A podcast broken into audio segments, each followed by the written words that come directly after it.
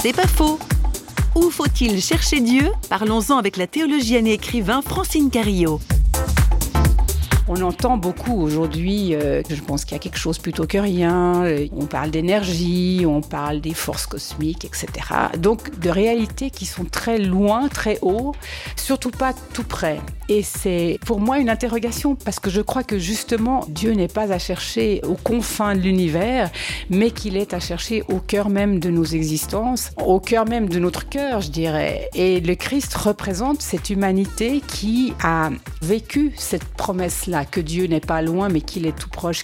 Il n'est pas non plus tout en haut, mais il est tout en bas, dans les réalités les plus difficiles à vivre, les plus douloureuses. Et c'est là que Dieu se tient. Et c'est, je crois, ce que le Christ vient nous raconter par sa vie.